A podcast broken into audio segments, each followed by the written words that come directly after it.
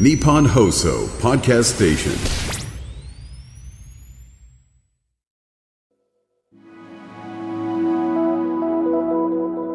こんばんは、安部亮です。さて、皆さん、フェムテックという言葉をご存知でしょうか？フェムテックとは、女性の抱える健康問題をテクノロジーで解決する製品やサービスのことです。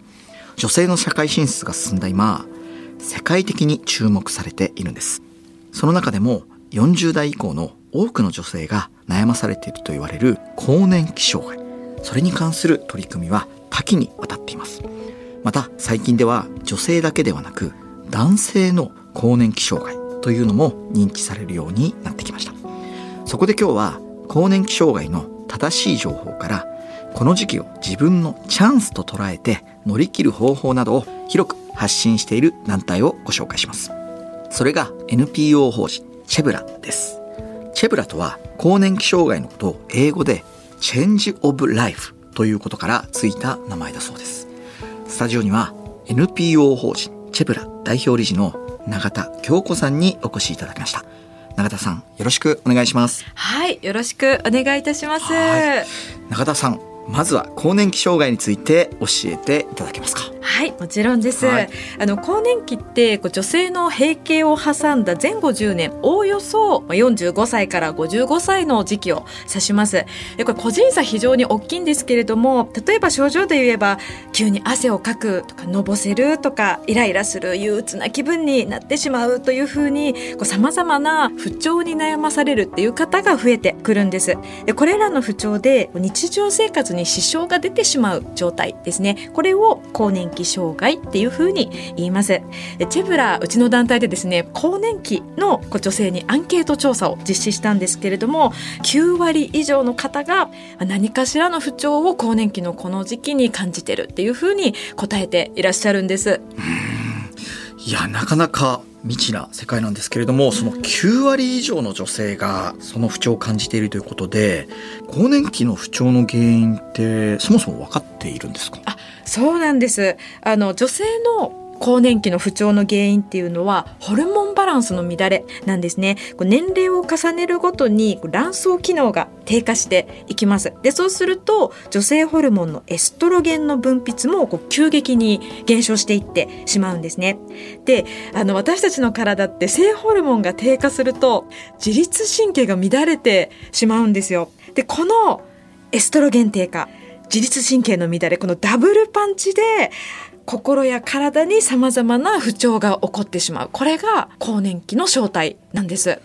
あの更年期の不調って女性だけではなくて男性にもあるって聞いたんですが。その通りなんですよ。あの男性更年期ですね。最も症状が出やすい時期っていうのは女性より遅くって55歳から65歳くらい、まあ、ただですね若くても大きなストレスがかかった時とかすごく生活習慣が乱れてしまうなんていうような時には男性更年期の症状ですね出てくるっていうことがあります。で男性更年期不調の原因何かっていうとこう力強く活力的にさせる男性ホルモンのテストステロンのこう低下が原因なんです。で女性ってこう毎月月経があるじゃないですか、まあ、だからこうホルモン変化の波乗りをこうしているっていうことがあるんですけど男性の場合はですねこのホルモン変化に体が慣れてないっていうこと。あとはストレスがねこう絡んで発症してしまうっていうことからうつ症状が強く出やすい。なので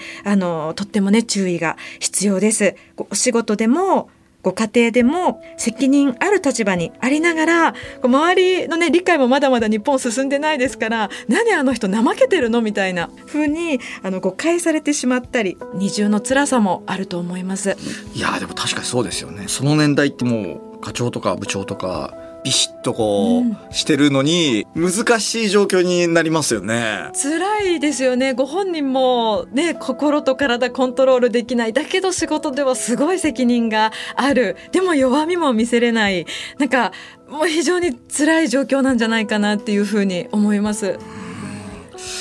もはや男女ともに悩まされているこの更年期なんですが、ええ。更年期の不調かなって悩んでいる方はまずどうすればいいんですか？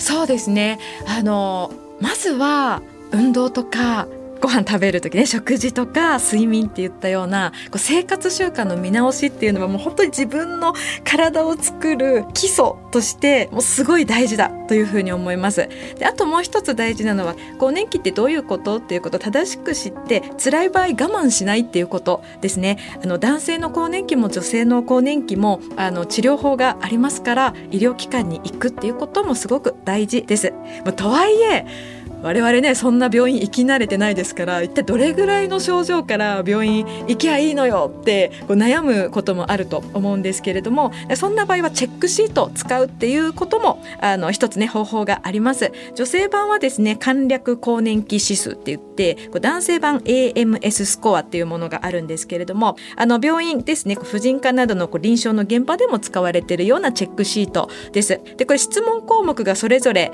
ですねあの女性の場合えー、と10項目男性17項目あるんですけれども自分の体感値ですねどういうふうにその症状を感じてるかっていうのをチェックしていって男女ともに合計の点数が50点以上の場合はあの病院受診する目安になります。でこのシート、えー、とうちの団体ですね NPO 法人チェブラのホームページからも無料でダウンロードできるように整えているのでよかったらご活用してみてください。いやでも僕もあのー永田さんの本読ませていただいてありがとうございます。このチェックシート本に載ってたんですけど、まあ、自分でやってみて、まあ、今のところはまだ症状なしで大丈夫そうなんですが、はい、その症状のそのリストが17個あって、えー、やっぱりこの汗をかくとか、まあ、睡眠の悩みとか、うん、なんか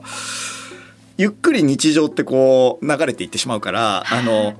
これがあの頃と比べて自分は正常なのかどうなのかってちょっと分からなかったりとかしてそこら辺も結構落とし穴になるというかなかなかその自己認識するのって結構難しいですよね。なるほどビフォーアフターが、あの分からなくなってしまうんじゃないかっていうことですね。でも確かにそうですよね。この不調も年のせいでしょうがないから次はもう元気になるのは来世かな？みたいに思っちゃうけど。だけどそうそこにあもしかしたら待てよ。更年期の症状かもしれないっていうのがあるとまた変わってくるのかななんていうふうに思います。うん実際その更年期の不調で病院に行く場合には何かを受診すればいいんですか、うん、そう女性の場合はですね婦人科なんですよ。で男性あの意外と知られていなかったりするんですけど泌尿器科で見ていただけます。であの最近は男女ともにですねあの更年期外来を設置している病院もあります。で今本当にでも様々な治療法がありますのであのもう自分に合った病院をこう探すっていうことであの合わない時にもうなんかああ嫌だって言ってもう行かないってなってしまわれるっていう声も聞くんですけれども病院も変えて大丈夫。ですから根気よく探すっていうことです。であとは更年期の不調だからしょうがないかなって思っていたら実はあの間違いやすい病気隠れてるっていう場合もありますから自己判断しないでやっぱり一度必ず病院に行って見ていただくっていうことはとっても大切です。FM93 AM1242 日本放送安倍亮の NGO 世界一周。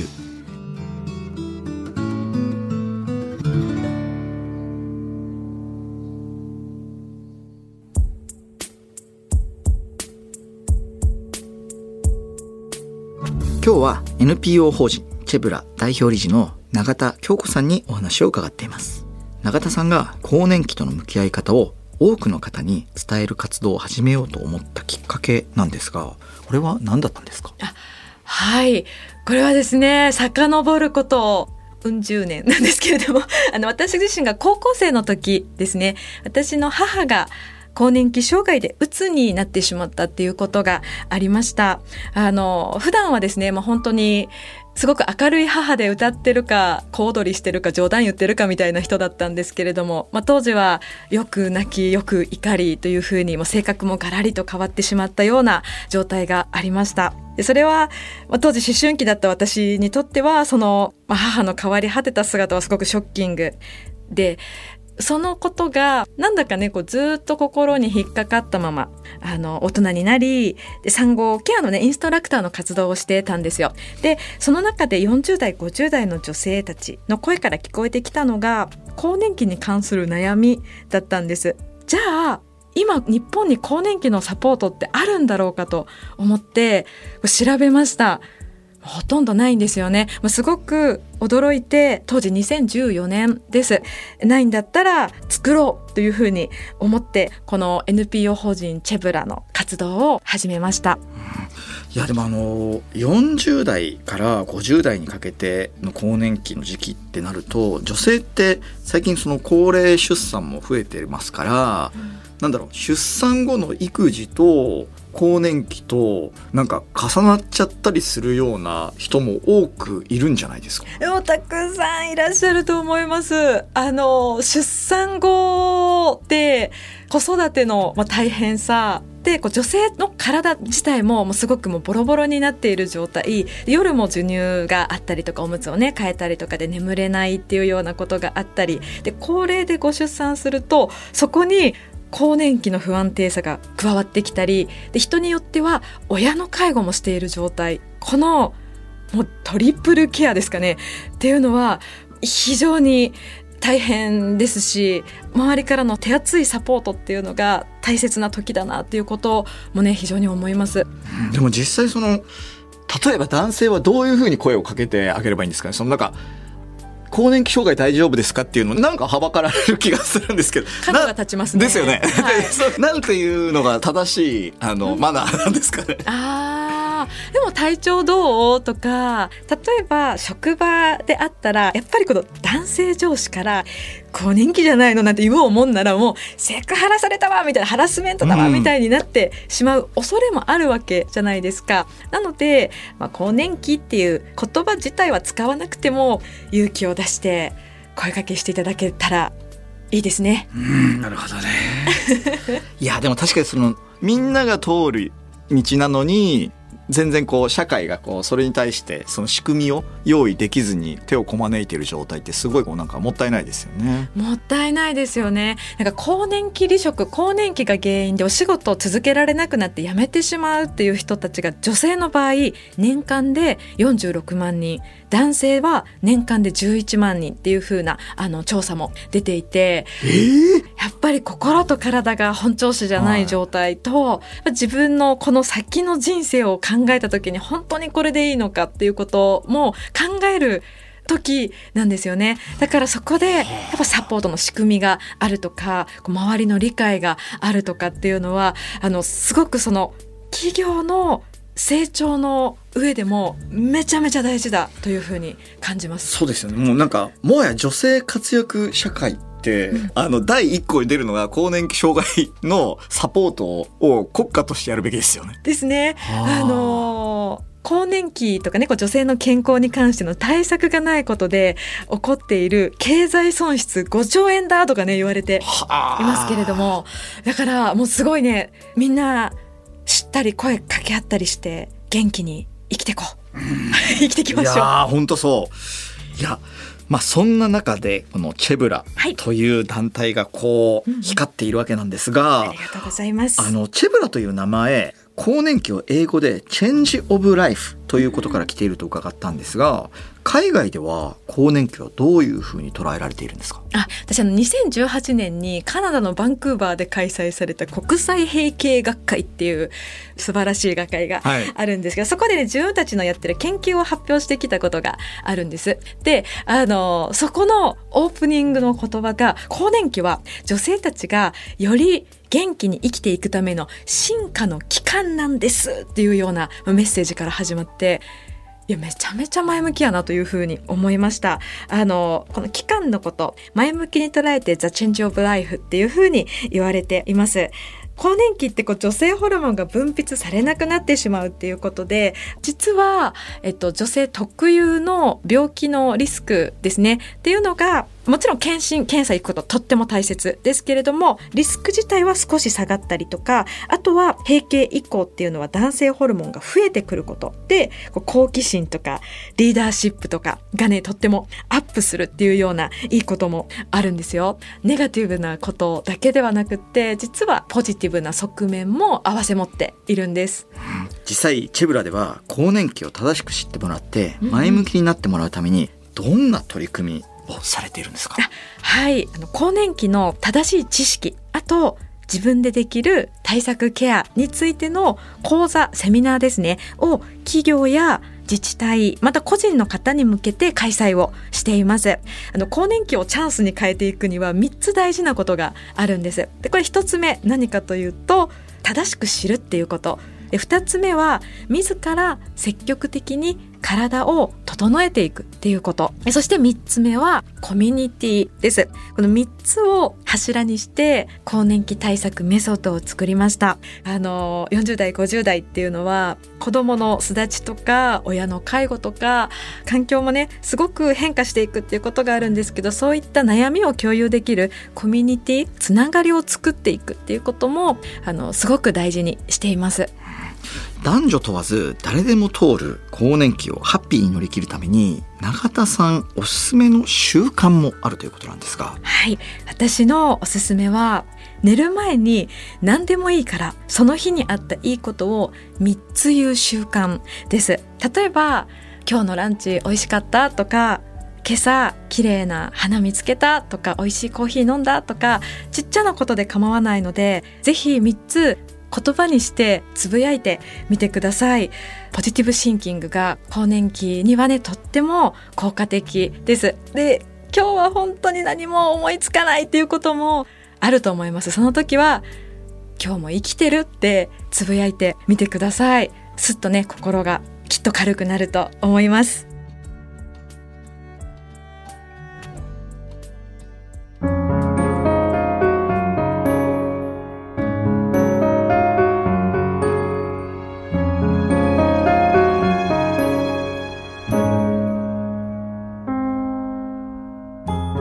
東京有楽町にある日本放送からお届けした安倍亮の NGO 世界一周。そろそろお別れの時間です。